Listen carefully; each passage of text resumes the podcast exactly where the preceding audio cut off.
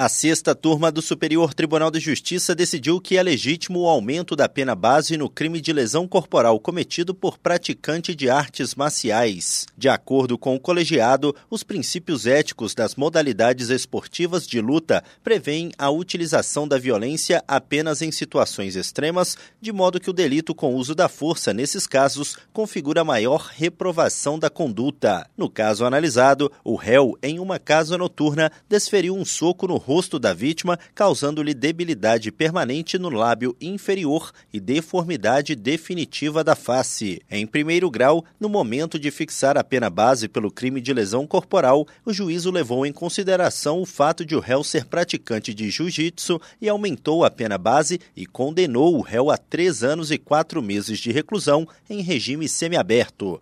O Tribunal de Justiça de Santa Catarina manteve a sentença.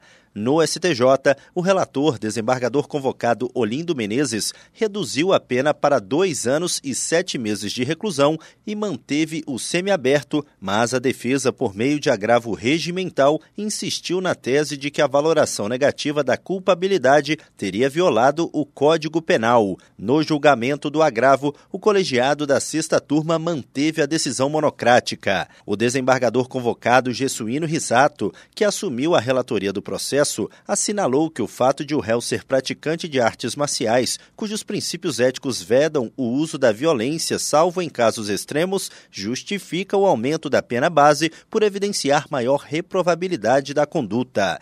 Do Superior Tribunal de Justiça, Tiago Gomide.